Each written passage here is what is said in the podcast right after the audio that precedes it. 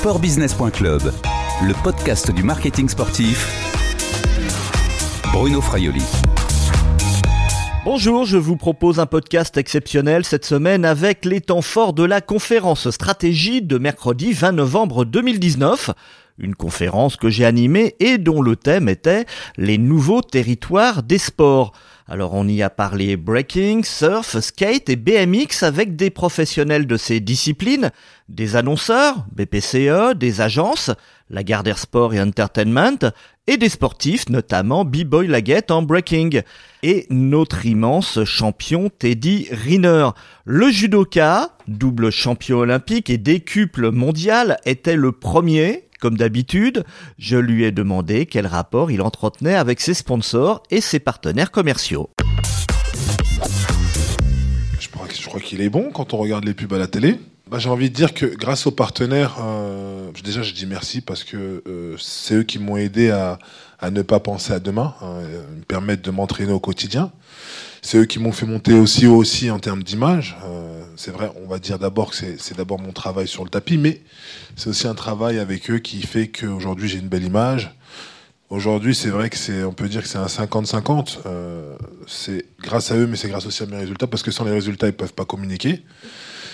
Donc oui, j'ai un bon rapport avec mes partenaires, j'ai un bon rapport avec les partenaires parce que aussi ça m'amuse de jouer un petit peu la comédie dans certains euh, spots publicitaires. Ça vous détend? Ça me détend, ça me fait voir autre chose, ça me fait voir un autre univers. Euh, parfois, il faut rentrer vraiment dans un personnage et euh, voilà, ça, pour l'instant, je peux dire que ça m'éclate. Mais avant tout ça, si je joue le jeu et si euh, j'ai un bon rapport avec les partenaires, comme on dit, c'est d'abord pour pas penser aussi à demain et pour pouvoir continuer à pouvoir faire ma carrière tranquillement et sereinement. Parce que je sais, et je le sais pour, pour ceux qui sont pas au courant, à l'INSEP, ça peut être compliqué pour certains sports amateurs on peut être champion du monde et pas avoir un seul partenaire. Justement, qu'attendez-vous de, de, vos partenaires commerciaux? C'est avant tout quand même des, ressources financières pour pouvoir vivre comme professionnel? Bien sûr, il y a les ressources financières, mais il y a aussi, euh, on va dire, le tremplin au niveau image qui vous permettent de vous placer sur une autre sphère et, euh, et qui, qui fait parler aussi de votre sport, parce que mon sport, il ne faut pas l'oublier, il n'est pas très médiatisé. Et c'est grâce à mes partenaires qu'on parle un petit peu plus de judo, c'est grâce à mes partenaires que euh, parfois, dans certaines réunions, ma fédération a plus de poids avec leurs propres partenaires. C'est la, visibilité. On vous voit à la télé, notamment avec, avec Ford, cette, euh, cette visibilité-là, cette exposition-là qui, qui, donne ce, mouvement, euh, ce cercle vertueux. Bien sûr, bien sûr. Mais j'ai envie de dire, c'est aussi grâce au peuple, parce que c'est le peuple qui vous porte. Hein. Dernièrement, j'ai regardé un petit peu tous les chiffres de, de mes partenaires et ils sont tous en plus 20, plus 30% il y a mon travail et mon image qui marchent, mais c'est vrai, au départ, la base, c'est quand même mes premiers partenaires qui m'ont fait, euh, on va dire, faire connaître mon sport, me faire connaître au grand public. Donc voilà, c'est euh, un travail de longue haleine, et puis euh, bon, pour l'instant, ça m'amuse. Alors justement, comment vous faites le, choix de vos sponsors? Je choisis mes partenaires en fonction de ce que j'aime.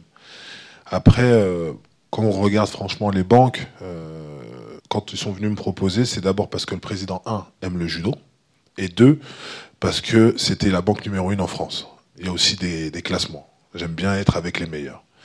Mais avant tout, c'est vraiment les choses que j'aime. Candia, moi j'ai toujours, euh, voilà, j'ai été bercé dans le lait. Tout à l'heure, il y a une de vos hôtesses qui m'a proposé un café. Non, moi c'est un chocolat chaud, j'ai pas honte à le dire. Mais voilà, c'est ça. C'est des, des choses que, qui me parlent, que j'aime et qui peuvent parler à la cible que je touche.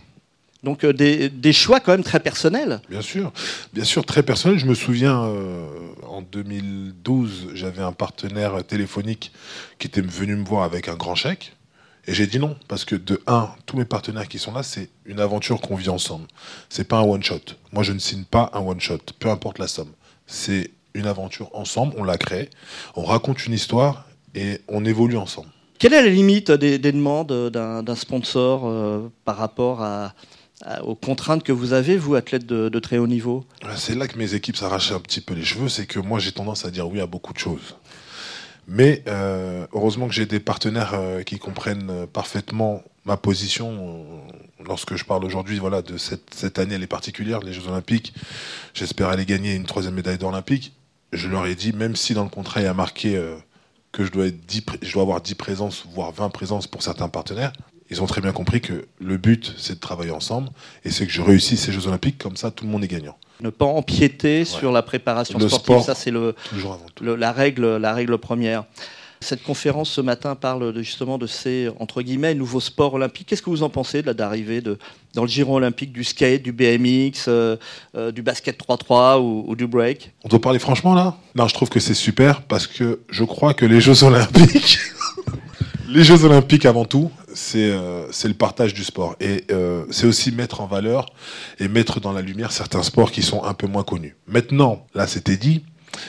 Excusez-moi s'il y a des, des C'était la gamers. version officielle. Voilà, il y a euh, des e-gamers. Pour moi, les e-gamers n'ont rien à faire aux Jeux Olympiques. Donc là on parle d'e-sport. Voilà, ok. Les- le sport, c'est un travail physique. Ce n'est pas possible et je suis pas d'accord si le CIO demain laisse rentrer compris. des sports comme ça, soi-disant. Pas l'e-sport. Non. Le sport, on se bouge, on sue. Voilà. Pour moi, c'est ça la version du sport. Même s'il y a beaucoup d'argent, j'en suis désolé pour ceux qui investissent dans, des, le e-sport, mais pour l'instant, l'olympisme a une histoire. L'olympisme, euh, ça remonte à beaucoup, beaucoup d'années en arrière. Et c'est pas ça. C'est pas le e-sport, c'est pas des, des histoires d'argent, même si je sais, euh, le sport business rapporte beaucoup, beaucoup d'argent. Voilà. Maintenant, vous me dites le basket à 3, bah, c'est l'évolution du sport. Le skate, je sais pas si euh, dans le monde euh, grec il y avait été skate, mais c'est pas grave, c'est bien, on évolue. C'est une discipline sportive quand C'est même, hein, une se discipline sportive et comme je disais Mm. tout à l'heure, il faut mettre aussi certains sports en lumière. Et Paris est une ville malheureusement où il y a beaucoup de skateurs. Voilà, Paris De 2024, skateurs. c'est aussi l'évolution. Et, et comme euh, j'ai été au sein de cette candidature, c'est aussi pour nous un, un enjeu de mettre en valeur pas mal de sports, mais aussi de laisser une trace dans le monde olympique. Vous, vous accueillez donc à bras ouverts euh, quelqu'un comme Laguette, euh, euh, qui, est, qui est ici, qui est, qui est danseur de, enfin athlète de haut niveau en j'ai été break. danseur aussi. hein. Après, Ouais. euh, break, c'est un peu trop compliqué pour moi. On fera une battle tout à l'heure. Non, non, non, non. Face à ces, à ces nouveaux sports, est-ce que le judo doit évoluer? Le judo évolue. Le judo évolue. Je me souviens lorsque je suis rentré en 2004 à l'INSEP et aujourd'hui, lorsqu'on regarde l'évolution du judo, chaque année, on essaye de faire évoluer le- notre sport. Et euh, pour la première année, d'ailleurs, pour la première année aux Jeux Olympiques, il va y avoir les équipes. Donc voilà, le, le judo évolue euh, à sa façon. C'est une nécessité. Oui, je pense. Sinon, on se fait bouffer par les autres sports. Et c'est parce que aussi vous êtes peut-être poussé, les, ces sports traditionnels, vos sports traditionnels sont poussés par Par les- ces, les ces nouvelles disciplines alors. Exactement. Donc Il faut, se réinventer. C'est ça, c'est un petit peu ça. Et puis j'ai envie de dire, c'est ça le monde aussi de l'entreprise. hein. C'est euh, anticiper les choses, c'est toujours euh, se remettre en question. Le haut niveau, c'est ça, et le sport, c'est ça aussi.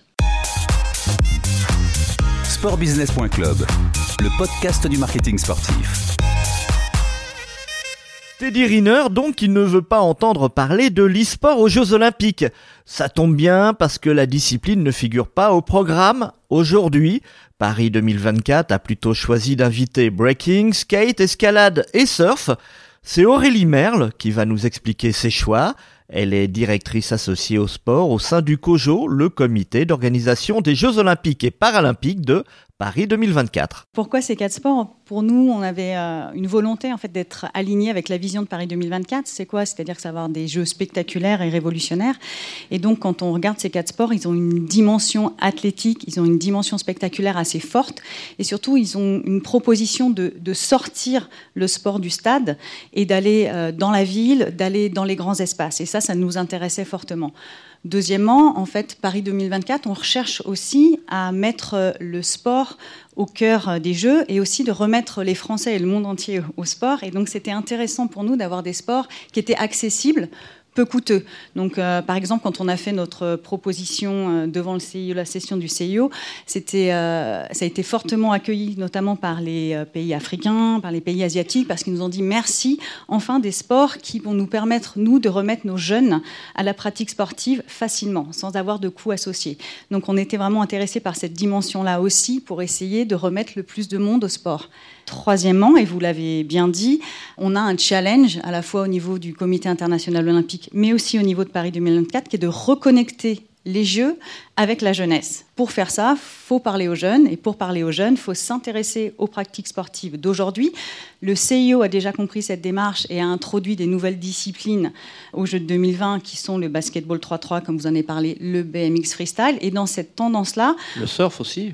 Le surf, ça c'est dans les nouveaux sports, c'est pas effectivement des disciplines. Ils ont aussi effectivement, ça c'est Tokyo 2020 qui a proposé le surf. Et nous, donc, on, on voulait continuer dans cette lancée pour essayer de se dire qu'est-ce qui fonctionne aujourd'hui, quels sont les sports qui parlent à la jeunesse. Et en fait, ce sont des sports qui sont à la fois euh, qui sortent du domaine un peu traditionnel, euh, des sports urbains, des sports qui euh, se partagent sur les réseaux sociaux. Quand on regarde aujourd'hui quelqu'un comme Laetitia Buffoni, qui est la star du street skate, c'est 2,3 millions de, followers sur Instagram. Donc, c'est des gens qui, touchent en fait, des sportifs qui touchent au-delà des, des, praticiens du sport, toute la jeunesse. Et donc, on voulait nous récupérer aussi ces, cette jeunesse pour la remettre dans le giron olympique. Certains disent que euh, justement ces quatre sports sont, sont pas forcément des disciplines traditionnelles et risquent peut-être de dénaturer la, compétition olympique. Euh, qu'est-ce que vous leur répondez? Je leur réponds que non, au contraire en fait, parce qu'on a, on a 28 sports. Le, CIE nous a dit voilà, merci Paris, vous avez gagné les Jeux et ça vient avec un package de 28 sports. Donc ces 28 sports, ils restent là. Par contre, ils nous ont donné une opportunité, c'est de nous dire vous pouvez ajouter quelques épreuves supplémentaires. Quand on regarde, on rajoute 12 épreuves. 12 épreuves, c'est quoi? C'est 12 épreuves sur 321. C'est moins de 4% du programme. Donc au contraire, on s'est dit, ben, c'est moins de 4%, il faut qu'on propose quelque chose de différent. On voit qu'il y a déjà 5 euh, sports de ballon, 5 euh, sports de combat, 3 euh, sports de raquettes. Donc qu'est-ce qu'on peut apporter de, de différent, d'innovant et d'être en lien effectivement avec le 21e siècle, se dire mettre en valeur, comme l'a dit très bien Teddy, des sports qui ont un sont un petit peu moins dans la lumière, mais qu'on voit qu'ils sont en, pleine émergence. Et c'est pour ça qu'en fait, on a eu cet intérêt d'aller chercher de nouveaux publics avec, euh, avec ces, ces, quatre sports additionnels, sans mettre en danger euh, le, programme traditionnel olympique. Pourquoi, selon vous, ces sports sont, si populaires aujourd'hui auprès des marques? En fait, ce sont des, sont des sports qui sont au-delà de, l'aspect sportif. Il y a un vrai aspect euh, lifestyle. C'est de la mode, c'est de la musique, c'est de l'art. En fait, il y, a, tout un environnement associé à ces sports qui, est intéressant pour les marques. Pourquoi? Parce qu'en fait, euh, ils, sont, ils transmettent des valeurs. Que ça peut être la jeunesse, ça peut être aussi ce côté un petit peu freestyle, ce côté un peu adrénaline liberté qui, je pense, euh, plaisent un petit peu aux marques et qui leur permettent aussi de, rajeunir un petit peu leurs leur produits. On voit que, des sports comme euh, le, skate, par exemple, ou même le breaking, parce qu'on dit breaking, on ne dit pas break, euh, sont, des... sont des sports qui, qui, ont été toujours précurseurs de tendance. Donc pour des marques, c'est aussi intéressant, si on veut essayer de rajeunir sa marque, d'aller vers ces tendances-là. Et je ne sais pas, mais peut-être parce que depuis que je travaille sur ces nouveaux sports, mais j'ai l'impression qu'ils sont un petit peu partout et qu'on voit qu'au-delà des marques traditionnelles de footwear, il y a même des grandes marques euh, et des marques un peu chics qui se réapproprient aussi euh, ces, sports urbains pour, euh, pour justement rajeunir leur image. Aujourd'hui, c'est quoi l'agenda pour l'intégration officielle de ces nouvelles disciplines pour Paris 2024 alors vous l'avez dit, c'est décembre 2020, mais ça va au-delà en fait après de ces Tokyo. Donc, hein, après Tokyo. On aura l'expérience de, au moins du skate, de l'escalade et du surf. Exactement. Là, euh, j'avais des équipes à Mumbai. Il y avait euh, une compétition de breaking. On était avec le Comité international olympique pour faire justement une observation, pour voir comment ça, se passait, pour discuter un petit peu des, avec la fédération internationale aussi. Et euh, on va faire la même chose pendant les, les Jeux de Tokyo. Ensuite, décision décembre 2020. Mais ça, c'est aussi pour l'ensemble du programme des épreuves de Paris 2024. Enfin, il va y avoir le choix des, sites de compétition. On, me murmure dans l'oreille euh, que euh, la place de la Concorde hein, euh, pourrait accueillir aussi bien le, skate, le break, le BMX freestyle, le basket 3-3. Vous, vous, confirmez? On est en train de regarder des différentes pistes pour, pour effectivement accueillir ces nouveaux sports, mais il n'y a rien de, de confirmé vraiment pour l'instant. Bon, pour le surf, on va aller où Alors à Tahiti ou sur la côte atlantique?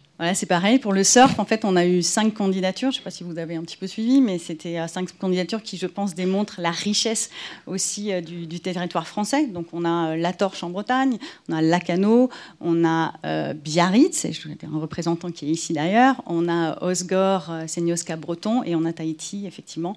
Et on est en cours d'instruction, donc vous devrez avoir une réponse normalement fin d'année, début d'année prochaine. Fin d'année 2019 pour déjà un choix avant l'approbation officielle du surf euh, dans le programme. Aurélie Merle, directrice associée au sport au sein du COJO Paris 2024, qui peut compter sur le soutien du groupe BPCE, partenaire premium des Jeux Olympiques de 2024. Le breaking a été la bonne surprise du premier événement majeur organisé en septembre 2019 par le groupe financier. C'est Christine Torremocha, responsable communication interne et managériale qui en parle. Elle est accompagnée par son agence Lagardère Sport Entertainment représentée par Frédéric Kennec qui en est le VP Global Partnership. La stratégie qui était mise en place autour de ce partenariat, c'était d'éviter les effets d'annonce et plutôt de passer par une logique de preuve. Il y a des actions qui commencent à se mettre en place, il y a des annonces qui vont commencer à, Enfin, on, a pris justement l'idée, on était premier partenaire, l'idée c'était d'avoir le temps de mettre des choses en place. C'est pour ça aussi qu'on est, on a décidé de le faire euh, très vite et de profiter vraiment de ce, de ce temps long pour, euh, pour faire des choses très concrètes. Donc euh, voilà, une logique plutôt de preuve plutôt que d'annonce. Et, et l'idée c'était aussi d'embarquer les équipes avant de s'adresser effectivement aux clients, parce que c'est nos équipes qui parlent aux clients. Donc euh, la fusée elle a plusieurs étages. Et donc voilà, l'étage interne a été le, premier, effectivement, à être, à être lancé en tout début d'année. Et un travail qui se fait donc avec euh, la Gardère Sport. Avec la Gardère. Frédéric Kenney. Bonjour à tous, oui. Euh, effectivement, on, accompagne, on a accompagné BPCE depuis le début de sa réflexion sur un go-no-go sur les jeux, Qu'est-ce que ça impliquait pour une marque comme BPCE d'investir euh, Paris 2024 un groupe euh, avec Banque Populaire, avec Caisse d'épargne, avec Natixis, avec beaucoup, beaucoup de marques qu'il fallait intégrer dans le, dans le process. Un groupe plutôt jeune, hein, qui a une dizaine d'années 9 ans, 10 ans. 10 ans cette année. D'ailleurs, qui a un bel historique dans l'olympisme, puisqu'en 2009, effectivement, la création, voilà, la création du groupe en 2009 a été partenaire de l'équipe de France olympique du CNESF dès la première heure de sa, de sa création. Et donc euh, l'événement fondateur de ce partenariat, c'est un événement donc interne qui a eu lieu il y a quoi quelques semaines, c'est ça à l'INSEP en septembre. Ça s'appelle le défi Imagine mmh. Paris 2024. C'était quoi? C'était alors le programme d'engagement interne qu'on a lancé en début d'année s'appelle Imagine 2024. Comment l'ensemble des collaborateurs, on est 106 000 collaborateurs dans le groupe, hein, euh, donc autour des banques populaires, des cases de Natixis, de Banque Palatine, euh, en France et à l'international. Euh, et l'idée, c'était comment ils peuvent contribuer, comment ils peuvent être acteurs, ambassadeurs de ce partenariat.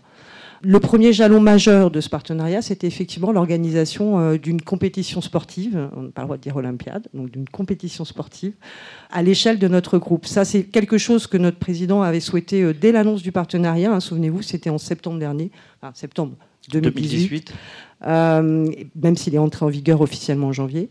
Et l'idée, c'était tout de suite. Il a dit voilà, il faudrait qu'on crée euh, une grande compétition sportive qui mobilise tous les collaborateurs. Alors ça ça ne semble peut-être pas très original, l'idée d'organiser des rencontres sportives. Ça allait un peu plus à l'échelle d'un groupe comme le nôtre, qui est un groupe coopératif décentralisé avec une quarantaine d'entités qui sont des banques de plein exercice. Mobiliser euh, à cette échelle pour organiser cette rencontre, c'était un enjeu en tant que tel déjà, en termes de mobilisation. Si je ne me trompe pas, euh, sur les chiffres, 1800 personnes, c'est ça? 43 équipes, 5 euh, disciplines 1200 Bon, il y en avait 600 qui, qui, qui devaient venir aussi la prochaine plus. Fois. et 5 disciplines en, compétition, et même même le président, hein, Laurent Mignon, qui a, chaussé les baskets. Frédéric Quesnay, le, sport, l'olympisme, c'est pas justement le, meilleur levier pour communiquer euh, en interne, fédérer euh, l'interne dans une entreprise? On considère, nous, chez Lagardère, qu'il y a trois leviers dans un partenariat olympique très important, la marque, le business et, l'interne. Mais l'interne, c'est peut-être la partie la plus méconnue qui aide à transformer une entreprise. Les gens se fédèrent derrière l'olympisme, c'est ahurissant. Aurélie l'a dit et Tony euh, le répète très souvent. Euh, les jeux veulent, ils veulent des jeux spectaculaires, mais le spectaculaire, ils ne se voit pas forcément à l'extérieur. Ce qui était spectaculaire, c'était l'enthousiasme, l'engouement des salariés de, de tout le monde. Hein. C'est ahurissant, c'est spectaculaire. Ça se voit pas à l'extérieur, mais en interne, c'est ultra puissant. Et puis c'est un levier qui est, euh, vous savez, j'en suis convaincu des Jeux Olympiques depuis très longtemps et de l'Olympisme en général mais c'est un levier de transformation au sein des entreprises qui est exceptionnel parce que c'est réellement universel. On n'est pas clivant et euh, tous les gens qui ont participé, les 1000 participants euh, du défi Imagine, ont tous une histoire à raconter, une émotion devant les jeux, que ce soit du Marie-Jo Pérec, que ce soit du Galfion, que ce soit... Peu importe, tout le monde a un souvenir et tout le monde euh, est impliqué dès qu'on parle de Jeux Olympiques. Quoi. Et, on l'a bien vu, c'était ahurissant. Mm. Alors, je, le disais, il y avait euh, cinq disciplines en compétition, mais aussi euh, d'autres euh, sports et disciplines qui étaient présentées parmi ces pratiques nouvelles.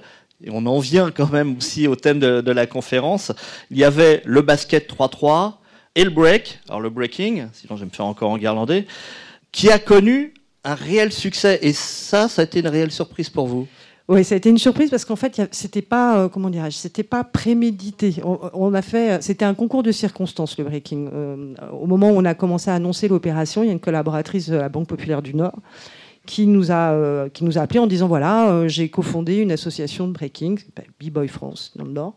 On se disait que ce serait bien de, faire une démonstration, ce serait une belle occasion de montrer un petit peu ce que ça peut donner lors de lors du défi. Donc on a dit bah pourquoi pas. Effectivement, on a regardé et puis et puis, euh, en fait, lors de, lors de l'événement, euh, ce qui devait finalement se résumer à une démo en, en soirée de 20 minutes, a pris une toute autre tournure. Ils avaient de la place, ils ont pris toute la place. À l'INSEP, on avait un village avec, euh, avec des stands, etc. Et les, équipes, c'était le centre de passage entre, entre les épreuves. Et il y avait une scène centrale. Et, en fait, cette équipe, enfin l'équipe de B-Boy France, a su vraiment proposer euh, des animations, des actions, emmener les équipes tout au long de la journée. Et, et, c'est devenu, j'allais dire, le, le, le oui, le fil rouge de la journée, effectivement, euh, et ça a eu un succès euh, énorme. Ils ont proposé, ils ont su le faire de manière euh, très accessible, très très pédagogique, en proposant des petites chorés simples, des battles, et puis tout le monde a joué les jeux à fond. C'était la petite pépite vraiment de la première journée de ce défi. Super surprise. comment vous expliquez justement ce, ce succès, Frédéric? Question pas simple en plus, c'est une activité qui est pas simple à appréhender parce que c'est un peu comme euh, il y avait la piscine. Il y a deux activités compliquées la piscine parce qu'il faut se mettre en maillot de bain avec tous les collègues, c'est pas simple parfois, et le, le break dance où il euh, bah, faut briser la glace, il faut y aller, donc c'est pas simple. Et euh, en fait, bah, la, nouveauté, je crois, le partage, la, musique et quelque chose de pas, comment dirais-je, il n'y a pas de confrontation directe et la mayonnaise a pris. Je crois que les gens euh, avaient confiance en eux. Enfin, ils étaient vraiment. Il y avait une sorte d'alchimie euh, dans l'équipe qui a fait qu'ils n'avaient pas peur de se mettre en avant parce que c'est quand même une activité où euh, on s'expose aussi. il y a un côté un petit peu artistique. On peut se trouver ridicule. Et là, il y avait une telle ambiance que tout le monde a joué le jeu. Voilà. On parlait, je parlais de surprise parce que finalement, vous êtes quand même un secteur très sérieux. Hein. c'est la banque. On parle d'argent. Et ça marche parfaitement, ça match même parfaitement. Ah, les banquiers, vous savez, vous avez vu, hein, les gens qui se sont exprimés pour la plupart sont, sont des jeunes. Hein. Les, conseillers, les, conseillers, dans les agences sont des, euh, ce sont plutôt des, des, des, jeunes collaborateurs. Et donc, c'est une culture qu'ils connaissent bien, euh, qui, leur, voilà, qui leur plaît. Et, euh, et le, la séduction du breaking, et finalement, ça nous, ça nous surprend a posteriori, mais c'est pas si surprenant que ça. Bah, les banquiers, c'est pas. Franchement, enfin, on a eu quelques moments sympathiques et très festifs hein, durant le week-end imaginer que ce sont des gens très très sérieux. Ils le sont au travail, mais pendant le sport, c'est le sport, c'est autre chose. Vous avez un message, c'est dire n'ayez pas peur d'y aller. Parce que même vous, donc euh, établissement bancaire, on peut marier facilement un secteur mm. comme le vôtre avec euh, une discipline alternative, en tous les cas, mm. à laquelle on, ne s'attend pas. Absolument, mais en le faisant vraiment de manière euh, par exemple, c'était pas une épreuve, euh, c'était pas une épreuve imposée. C'était une épreuve, euh, on l'a fait plutôt en mode découverte, euh, d'une manière très ludique, et encore une fois, en, restant très accessible. On leur a pas fait faire des pirouettes sur la tête. Enfin voilà, c'était vraiment, puis toujours avec cette émulation des battles. Enfin, et ça, ça prend vraiment. Il y avait un tel esprit sain, mais quand même de compétition entre les équipes, et du coup, ça, ça marche quoi. Enfin, ça marchait vraiment. Frédéric Hennet, ça donne des idées justement, ça, cette, euh, ce succès euh, du, du basket 3-3 aussi, on n'en a pas, pas, beaucoup parlé, mais également du, du, break, euh, du breaking lors de cet événement-là. Il y a une différence en fait entre l'accueil des nouveaux sports par les sports classiques, souvent. Il y a un petit travail pédagogique. Et je vois que les marques avec lesquelles on travaille euh, ont accueilli ces nouveaux sports immédiatement, de façon très positive. Même les marques traditionnelles du sponsoring euh, sportif. Totalement, totalement. Et donc, du coup, l'arrivée de ces nouvelles disciplines, ce qu'Aurélie expliquait tout à l'heure, toutes les raisons pour lesquelles euh, ces disciplines sont arrivées dans le mouvement olympique, euh, l'audience, urbain, etc., fun et tout ça, et eh ben, c'est accueilli avec euh, grande satisfaction par les marques. Elles ne se posent pas exactement les mêmes questions que le mouvement sportif habituel, j'ai envie de dire. Donc oui, beaucoup d'idées et je pense que c'est un, beau tremplin pour des marques qui n'auraient pas forcément regardé l'olympisme euh, précédemment. Ce défi, cette opération interne, vous allez la répéter tous les ans? Non, pas tous les ans. dans deux ans. du boulot? Non, puis à Tokyo, là, cet été. Donc, non, non, dans deux ans. C'est tous les deux ans sportbusiness.club, le podcast du marketing sportif. Christine Torremocha du groupe BPCE, elle est responsable communication interne et managériale, et Frédéric Quesnet, VP Global Partnership de Lagardère Sport et Entertainment. On reste d'ailleurs avec l'agence de marketing et Benjamin Debliquer, son directeur commercial. Il explique pourquoi les nouvelles disciplines olympiques sont intéressantes pour les marques sous réserve de respecter certaines règles. Aujourd'hui, le, sport d'une manière générale va offrir une multitude de possibilités pour les marques. Chaque sport va avoir des valeurs différentes. C'est évident de dire que le golf n'a pas les mêmes valeurs que le, football, mais ces nouveaux sports vont offrir aussi pour, pour les marques des, nouveaux territoires, des, valeurs très fortes, des communautés très engagées. Et derrière, ça permet aussi, on l'a dit, à, des marques très classiques de pouvoir euh, prendre la parole euh, sur, sur ces nouveaux territoires et, de se différencier par rapport à leurs concurrents. Est-ce que le, ces nouveaux sports sont aussi matures que les, sports traditionnels? Je pense qu'effectivement, ces sports sont très matures dans, dans, la construction des compétitions, dans la connaissance du sport, dans la connaissance de leurs fans. Par contre, euh, il y a un peu moins de maturité, à mon sens, dans, dans la façon dont ils se marketent. Et aujourd'hui, c'est très important pour ces sports-là, de trouver leur point fort et de réussir à, à se démarquer et à créer leur propre ADN. Pour une petite anecdote, j'en parlais, j'avais rencontré à l'époque où je travaillais à la Ligue de football un jeune qui lançait une compétition de breakdance. On a vu un échange qui était vraiment très intéressant, c'était passionnant, il connaissait très bien. Et il me posait des questions sur comment justement aller chercher des sponsors. Bah, il montrait sa présentation commerciale. Et effectivement, il s'était inspiré d'une présentation football. Mais ce qui fait que les arguments mis en avant pour une marque n'avaient pas forcément, on va dire, de sens. Je me rappellerai d'un slide qui disait euh, le breaking, un sport très médiatique. Et pour l'illustrer, il me mettait deux articles de PQR, effectivement, ce n'est pas forcément l'argument qu'elle est. Alors qu'il y a tellement d'arguments qui vont aller avec le breaking sur les valeurs, sur, sur les communautés très engagées, etc. Et je pense qu'il faut que ces, nouveaux ayants droit, quelque part, arrivent à, attirer les sponsors en créant leur propre histoire. Et il y a peut-être aussi la lisibilité du, sport, des compétitions vis-à-vis du, grand public ou de l'extérieur. C'est vrai que sur le grand public, euh, c'est des compétitions qui vont aussi sortir des, on va dire des, codes, des chantiers qu'on connaît. On, va sortir, on va dire, du, sport fédéral tel qu'on le connaît d'une manière très classique. Ça va être des organisateurs parfois indépendants, ça va être des événements qui vont se créer, parfois des événements qui vont se co-créer avec des marques. Donc effectivement, on, va aller sur, des événements un peu différents et qu'il va falloir que les marques arrivent à appréhender pour, pour voir comment elles peuvent euh, s'intégrer dans ces univers. Les nouveaux sports ont évolué, vous venez de le dire, un petit peu au niveau marketing hein, notamment. Mais également, est-ce que les marques doivent s'adapter à des spécificités particulières de ces nouvelles disciplines? Oui, euh, je pense que ça va aller dans les deux sens même. Effectivement, c'est important pour les marques de, s'adapter à ces nouvelles disciplines, parce que si elles vont faire le territoire d'aller sur ces, sur ces nouveaux sports, comme on les appelle, même s'ils ne sont pas forcément nouveaux, mais c'est qu'elles vont le faire pour toucher une cible très affinitaire, très communautaire. Et, donc c'est important justement de créer de l'adhésion avec cette cible-là et donc de s'approprier les valeurs, les codes de ces sports-là.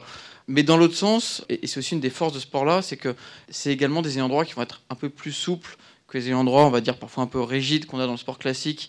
On va proposer un partenariat avec euh, ça, ça, ça et ça dedans. C'est aussi des ayants qui vont être capables de, s'adapter euh, aux besoins des marques pour on va dire, co-construire une histoire ensemble et raconter des belles histoires. Une implication plus forte. Oui, il y a de très belles choses à créer entre guillemets avec, avec les événements, les marques. Et, comme les territoires, ces territoires ne sont pas encore trop préemptés par les marques, même s'il y en a quand même de plus en plus, aujourd'hui il y a une vraie possibilité justement pour une marque de préempter le territoire et de se différencier par rapport à ses concurrents. Que peut rechercher aujourd'hui une marque en s'associant à ces univers sportifs? On va dire d'une manière très générale, c'est comme toute communication dans le sport, elle va chercher à atteindre ses objectifs. Et en fonction des objectifs de la marque, quels qu'ils soient, le sport et ses sports peuvent être une réponse. Mais en, dehors des objectifs très traditionnels qu'on peut trouver dans le sport, comme la notoriété, l'image, etc., il va aussi y avoir le fait de pouvoir se différencier, préempter un territoire euh, où il y a encore des multitudes de possibilités et, justement de, toucher une communauté euh, qui peut être justement très engagée. Le modèle économique hein, de, l'engagement de ces partenaires est, en train de changer. Ces endroits vont avoir besoin, quoi qu'il arrive, de marques, euh, aussi bien, enfin, ça, va être des partenariats qui vont être j'aime pas ce mot-là parce que partenariat perdant-perdant ça n'existe pas, mais c'est des partenariats gagnant-gagnant où, où, les deux ont, des choses à apporter aux deux univers en fait. on va pouvoir vraiment travailler dans la co-construction euh, des marques. Oui, comme aider par exemple à, euh, à la médiatisation de, de, la discipline. Exactement. Mm. Plus il va y avoir, on va dire, des, acteurs non, non endémiques euh, des sports qui, qui vont s'intéresser à ces sports-là, plus effectivement ça va créer un intérêt qui va être grandissant et on va pouvoir aussi aller chercher, développer la médiatisation de, de ces événements. Est-ce qu'une marque aujourd'hui peut espérer un, vrai retour sur investissement quantitatif en communiquant avec ces, univers? Est-ce que les baromètres existent pour vérifier cela? Le retour sur investissement, c'est toujours une grande question dans le sport et qui est toujours très importante. Effectivement, on est devenu, enfin, on est de plus en plus dans, une logique d'investissement sponsoring qui est devenue de plus en plus rationnelle et de moins en moins émotionnelle. Euh, donc du coup, effectivement, les marques, et je pense que tout le monde est bien placé pour, le dire ici, c'est chaque euro investi doit euh, du coup euh, servir quelque chose. Donc effectivement, il y a plusieurs façons de le piger, effectivement, sur la partie visibilité, etc. Mais je pense que c'est important, notamment dans ces sports-là, de développer des KPI un peu spécifiques. On, a tendance, quand, quand on accompagne des marques dans le sport, à, développer ce qu'on appelle en fonction de leurs objectifs des facteurs clés de succès, qui va nous permettre d'avoir un certain nombre de, KPI à lister et à suivre derrière justement pour être capable de parler de retour sur investissement. Les structures de, ces univers sportifs sont-elles euh, aujourd'hui en ligne avec les besoins marketing des grandes marques? Il y a un vrai besoin de, de marketer ses offres, de trouver ses points forts pour être capable d'attirer des ayants droit. Et je vais faire un petit parallèle, même si ce n'est pas du tout le sujet. C'est ce qu'on voit dans l'e-sport. Euh, l'e-sport, ils ont su réussir à, prendre des, professionnels du monde de l'e-sport, du gaming, mais ils, se sont fait accompagner par des professionnels du marketing sportif, justement pour être capable de construire leurs offres, raconter des histoires. Et, il y a cette même logique où il faut que les marques arrivent à, appréhender ces communautés qui sont très solidaires. Il y a un vrai travail encore à faire pour continuer justement de marketer les offres et les produits. Benjamin Debliquer, directeur commercial de Lagardère Sport et Entertainment. La dernière table ronde de cette conférence stratégie consacrée aux nouvelles disciplines olympiques est dédiée aux acteurs. Un athlète, d'une part, il s'agit de Gaëtan Alain, dit B-Boy Laguette. Champion de France, il fait partie de l'équipe tricolore de breaking. Une fédération ensuite, celle de surf, par la voix de son président Jean-Luc Arassus. Un organisateur, enfin, le FIS Montpellier, un événement qui chaque année rassemble 600 000 personnes autour du skate, du BMX et d'autres disciplines urbaines. C'est Joseph Villeflayou, directeur marketing et communication du FIS, qui est sur scène. La première question est adressée à B-Boy Laguette. Être sport olympique, est-ce que ça change les choses? Mais d'abord, pensez-vous aux Jeux et à Paris 2024 Bien sûr, je pense beaucoup à Paris 2024. On est sur, euh, nous sommes des nouveaux sports. Mais en fait, notre, notre activité, elle est divisée en deux, si je peux dire comme ça. Donc il y a l'aspect artistique, tout ce qui est la scène, au niveau des théâtres, euh, les spectacles que l'on produit. Et une fois qu'on rentre en, compétition, ben, on est dans le domaine sportif. Donc là, c'est beaucoup plus athlétique. Pour ça que je pense que, qu'on a été appelé pour les nouveaux sports. Être sport olympique, c'est une chance pour votre discipline? Oui, pour moi, c'est une chance euh, parce que c'est quand même un rêve de pouvoir pratiquer euh, à 100% ma discipline au niveau compétitif. Euh, même si je le fais déjà depuis plusieurs années, ça fait 20 ans quand même que je pratique. Mais pour pouvoir s'impliquer euh, à 100% au niveau compétitif, ben, il faut qu'il y ait il faut qu'il y ait des supports, il faut qu'il y ait des gens qui nous suivent. Parce que je suis obligé de passer par le domaine artistique pour pouvoir euh, ben, pratiquer mon sport, quoi, remplir mon frigo. Donc je suis obligé de passer par le domaine artistique pour pouvoir avoir la permission d'aller en compétition. Mais si je peux me concentrer totalement dans le milieu compétitif, ben, je suis sûr que je peux faire des résultats encore meilleurs que ceux que je faisais avant. Donc le fait d'être un nouveau sport, ça me permet de me concentrer euh, totalement euh, à la compétition. Cette mise en lumière vis-à-vis du, grand public, vous, la sentez déjà? Il y a déjà des effets? Ben regardez. vous êtes invité, c'est ça, vous voulez dire? Ben, De plus en plus. Euh, c'est des interviews, c'est à la télé. Euh, moi, je suis martiniquais, je suis rentré il n'y a pas longtemps euh, pour intervenir sur, sur un festival. Et tout de suite, j'ai eu euh, les chaînes principales de mon pays qui sont venues. Euh, est-ce qu'on pourrait t'avoir en interview pour que tu discutes? C'est vrai, on sait que tu es, tu es maintenant athlète de haut niveau. Alors comment ça se passe? Voilà. Donc on sent que oui, ben, que les médias, euh, une fois de plus, nous tombent dessus parce que c'est nouveau pour certaines personnes. Pour nous, c'est pas nouveau, mais c'est vrai que Monsieur Tout le Monde n'a pas forcément idée de ce qu'il y a derrière, de comment ça se pratique, de comment ça s'évalue. Est-ce que c'est juste Est-ce que ce n'est pas juste? Est-ce que c'est un sport? Est-ce que c'est un sport Est-ce que ce n'est pas un sport? Donc c'est normal. je pose la question, c'est un sport.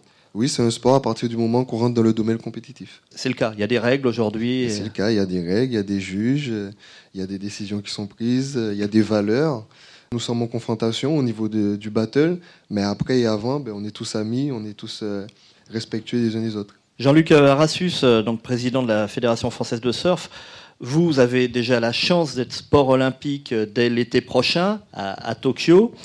Ça change déjà les choses également pour vous, pour vos disciplines? Est-ce que vous voyez déjà les choses bouger? Déjà, je vais rebondir sur ce qu'a dit Gaëtan. On est là, on est invité dans, dans cette conférence, donc ça veut dire qu'effectivement, on franchit quelques paliers dans l'intérêt euh, général que notre discipline euh, provoque, oui, ça change beaucoup, ça change beaucoup de choses. Déjà en interne, c'est une, activité avec une communauté très forte, donc il faut acculturer tout le monde à, justement à l'olympisme, c'est un peu nouveau.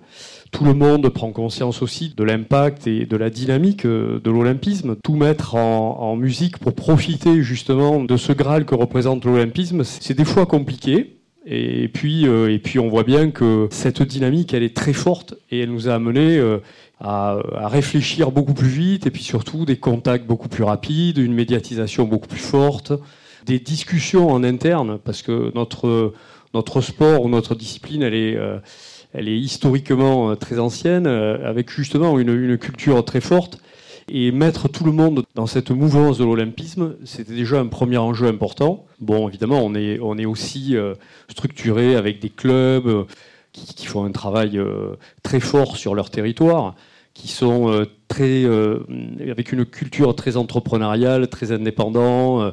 eux aussi avaient besoin de s'approprier cette culture olympique et cette, cette dynamique olympique.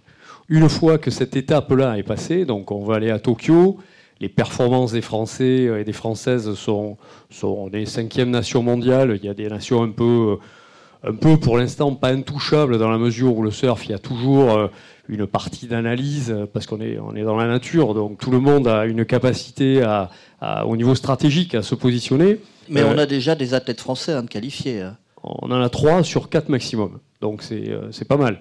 Donc on a des résultats, comme le disait Teddy Reiner tout à l'heure, les, résultats sportifs sont quand même importants pour une fédération sportive. Un des principaux, un des principaux pardon, objectifs, c'est euh, la préparation, euh, aller chercher les médailles. On va essayer d'être au rendez-vous, c'est pas facile, hein, parce qu'il y a quand même, quand même des, mastodontes du, surf qui, sont, qui seront présents. Très concrètement, vous avez dit que ça peut faciliter, ça facilite les choses, les échanges. Les portes s'ouvrent plus facilement euh, chez les sponsors, chez les, annonceurs. J'espère qu'on aura euh, de plus en plus euh, de partenaires non captifs qui seront intéressés par, par, notre, par notre histoire. On a, une, on a une belle histoire à raconter quand même. Elle, débute, avec l'olympisme maintenant, hein, mais on, a, on a des valeurs très fortes, on a une communauté très engagée sur des, sur des piliers sociétaux très forts. Euh, l'environnement, pour nous, c'est quelque chose euh, qui fait partie de l'ADN du surfeur. La nature, la, solidarité. On, sauve 5000 personnes sur les, sur les côtes chaque année de la noyade. Donc, on est fortement impliqué dans la vie citoyenne. J'espère que plus de partenaires hors captifs, même si les marques de surf n'ont pas été très présente dans la vie de la fédération, dans la vie du surf, bien évidemment. Euh, ces activités, elles s'organisent aussi, euh, comme le fait le FIS, autour d'événements très forts, avec des marques très impliquées sur des événements. Donc pour une fédération, c'est des fois pas facile de trouver sa place. Et j'espère que cette histoire olympique euh, nous amènera, en tous les cas, des nouvelles histoires à construire et à co-construire avec des partenaires. Joseph Villeflayou, vous êtes le, le directeur euh, marketing hein, du FIS. Qu'est-ce qui, selon vous, a séduit Paris 2024 pour accueillir ces, entre guillemets, nouvelles disciplines? Alors oui, c'est vrai qu'on ne parle pas d'ailleurs forcément de, de, de, nouvelles disciplines de notre côté, puisque ça fait euh, ça fait 23 ans qu'on les euh, qu'on les pousse à Montpellier autour du FIS. Donc le, le, le FIS, c'est c'est le plus gros rassemblement de, de, de, sport urbain au monde. C'est en France le plus grand rassemblement des millénials. C'était 600 000 personnes cette année. On a intégré en effet le, le breaking cette année. Gaëtan a, a notamment fini deuxième, hein, je crois. Pas seulement sur Montpellier, puisqu'on a aussi on organise aussi une tournée internationale qui s'appelle le FIS World Series. on était au Japon, on était en Chine cette année. On en avait Chine, aussi il y a quelques temps, là, il y a quelques jours. Il y a deux semaines, voilà, tout à fait. On avait aussi du, du, du breaking là-bas. Ce qui séduit euh, aujourd'hui dans ces disciplines, bah, c'est véritablement l'audience. Je crois qu'aujourd'hui, nous, on a 600 000 personnes à Montpellier. C'est c'est des gens qui ont essentiellement entre 15 et 35 ans. C'est des millénials, c'est des, des communautés qui sont très fortes dans, chaque, dans chacun de ces sports. Euh, même si on les rassemble le temps d'un festival, il y a des communautés très distinctes, mais qu'on arrive à faire euh, cohabiter le, le temps d'un événement. Vous faites le plein de, de sponsors? Alors c'est vrai qu'on a, c'est important de le signaler, on a un modèle économique assez particulier puisqu'on vit uniquement des, partenariats. Pas de billetterie? Aujourd'hui, pas de billetterie, d'accord, l'événement est gratuit, même s'il faut prendre un, ticket pour rentrer sur le, sur le festival. Euh, mais l'événement et tous les événements qu'on organise depuis 23 ans sont gratuits. Très peu de droits télé, euh, quelques droits télé domestiques, mais peu de droits télé par rapport au sport premium. Donc on vit uniquement des partenariats, partenariats avec les collectivités et partenariats privés. Donc euh, c'est vrai qu'on a un soutien infaillible des collectivités depuis 23 ans. il y a d'ailleurs des études qui sont sorties sur le FIS Montpellier qui ont prouvé que quand les collectivités investissaient 1 euro, il y avait 23 euros qui étaient réinvestis sur le, sur le territoire de l'événement. D'un point de vue partenaire privé, on travaille avec des marques euh, depuis longtemps et en général, quand les partenaires rentrent sur le FIS, ils restent euh, longtemps.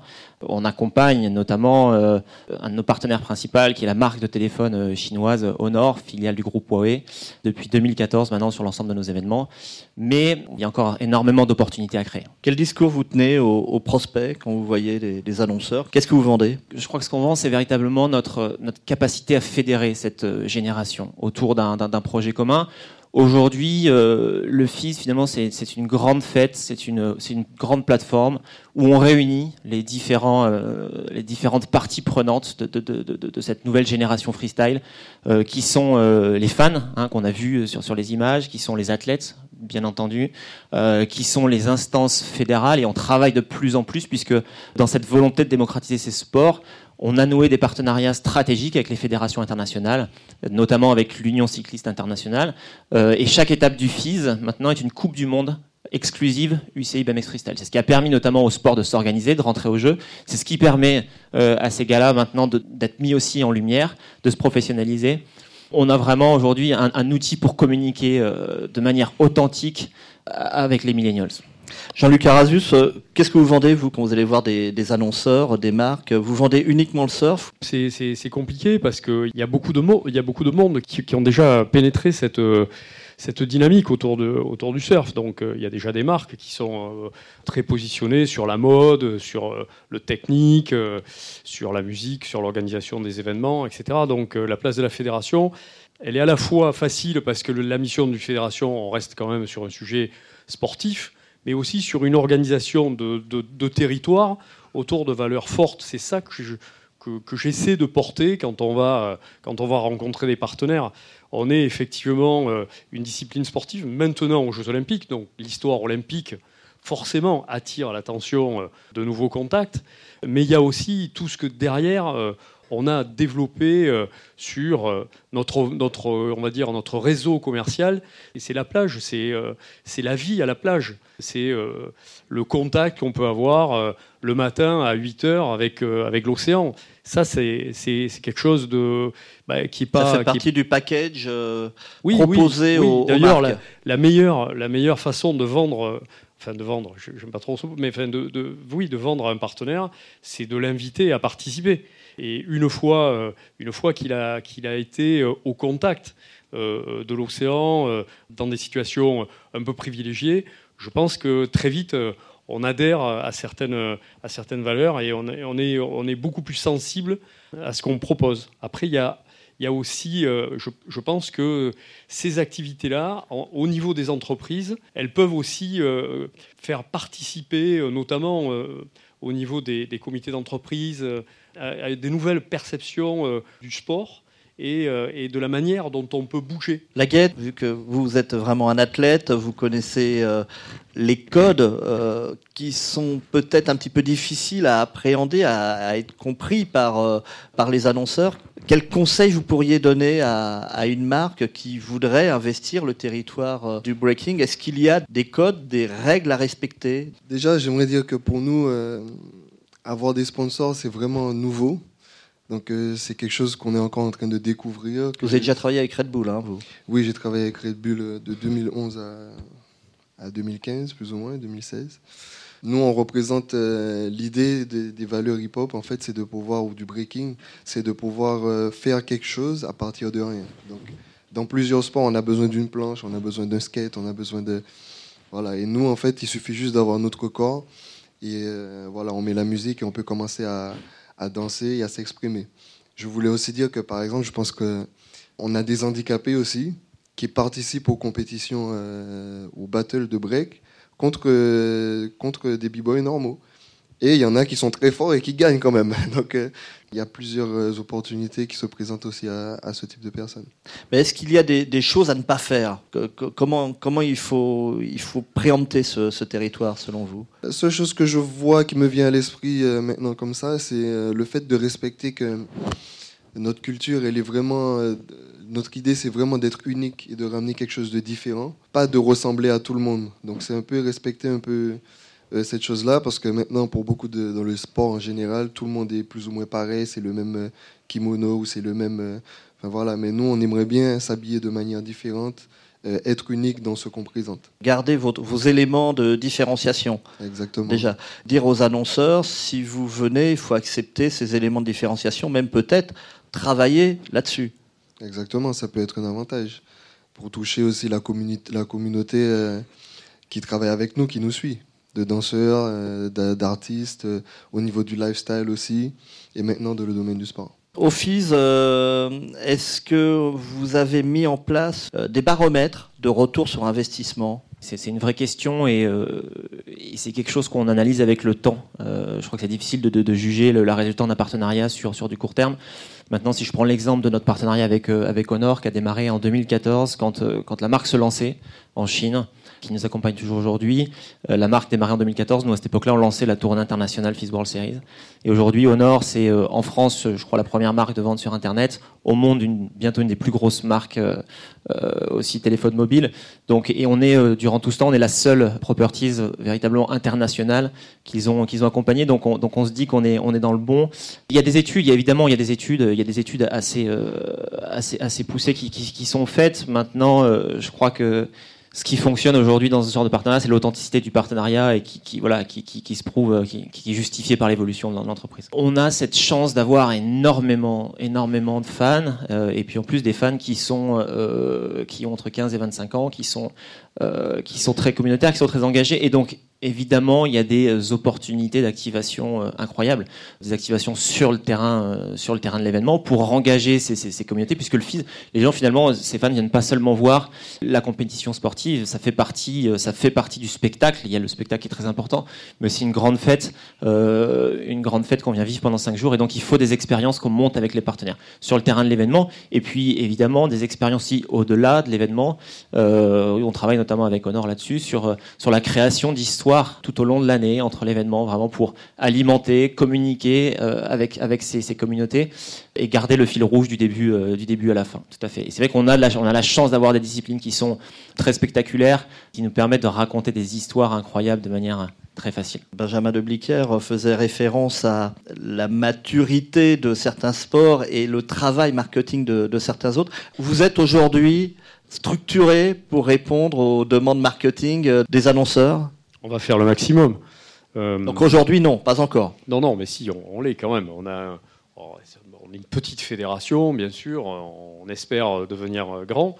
Mais euh, non, on est, on est structuré. On, est capable de, de proposer un, accompagnement, en tous les cas, euh, de travailler avec un, un partenaire. La communication, c'est un c'est un vecteur assez essentiel. Donc c'est vrai que toutes ces marques ont, un, réseau très, très puissant en termes de communication. Euh, et, nous, on a une communauté qui est très réactive. On est euh, comme le breaking ou, euh, ou, ou, le skate. bon, il y a une communauté qui est très solidaire et très connectée. Donc on peut effectivement travailler. Et pour, pour une fédération, c'est très important cet aspect partager une communication efficace, etc. Pour ça, on est assez organisé il faut être hyper réactif. quand même. Non, non, mais il faut être hyper actif. Sinon, déjà par rapport à la communauté, on passe à côté. Parce que eux le sont, euh, des fois, euh, plus, pas plus que nous, mais il faut être au, même niveau. Sinon, on n'est pas bon. Quoi. On est capable aussi de s'adapter, euh, comme le disait encore une fois tout à l'heure, c'est pour ça que j'ai bien écouté, on est capable de s'adapter à des demandes des, des, partenaires. Par exemple, nous, en surf, on est capable de faire une, une, une épreuve collective. On a ce qu'on appelle une épreuve à quatre, deux filles, deux garçons, euh, sur euh, quatre équipes, euh, etc. Donc on fait du collectif. On est faire, faire bouger les, les, règles des compétitions, ou du moins Absolument. innover dans les compétitions. Absolument. Et là-dessus, bon, ça répond à des besoins de, ça peut répondre selon vous à des besoins, à des ah, demandes de. Bah, oui, absolument. Par exemple, si l'annonceur veut travailler sur le côté aventure euh, on va pouvoir travailler sur des grosses vagues. S'il veut travailler sur le côté liberté, on va travailler sur le voyage. Enfin, je veux dire, on est, on est assez flexible là-dessus, et ça, c'est, je pense que c'est aussi un peu une force de, de, nos activités. Alors, en plus de pleine nature, mais aussi avec, avec des, athlètes qui sont très facilement preneurs et, proactifs dans, dans, des nouvelles, dans des nouvelles expériences. Slagat, quel message vous voulez faire passer aujourd'hui aux, annonceurs euh, qui s'interrogent pour venir sur euh, votre discipline, sur ces nouvelles disciplines ben, Moi, ce, ce que j'aimerais faire passer, c'est de ne pas avoir peur de vous diriger vers nous, de poser des questions, parce que c'est vrai que ça peut être flou pour certaines personnes qui ne sont pas du milieu. Donc ne pas hésiter à vous rapprocher des personnes qualifiées pour pouvoir euh, savoir de quoi il s'agit. Ne pas rester sur, sur le paraître et s'impliquer un peu plus et vous verrez que c'est très intéressant et préempter euh, dès maintenant aussi euh, vos, disciplines. C'est comme, euh, comme à Noël, hein. c'est aujourd'hui là que se font les affaires. La discipline a été annoncée, etc. Mais je pense que les choses vont prendre beaucoup plus d'ampleur, ça va aller très vite, et je pense que toutes les marques vont se jeter d'un seul coup à la dernière minute. C'est plus. si, si, ça va. J'ai l'impression que ça va être comme ça. Vous allez avoir des problèmes de riches. C'est ce qu'on vous souhaite. Le moment, ça commence doucement, mais ça va aller très vite d'ici quelques temps. B-Boy Laguette, athlète de breaking, Jean-Luc Arassus, président de la Fédération française de surf, et Joseph Villeflayou, directeur marketing et communication du FIS Montpellier. Un trio qui conclut ce podcast exceptionnel consacré à la conférence stratégie sur les nouveaux territoires du sport qui s'est tenu à Paris mercredi 20 novembre 2019. Merci de votre écoute et à bientôt sur le podcast de sportbusiness.club.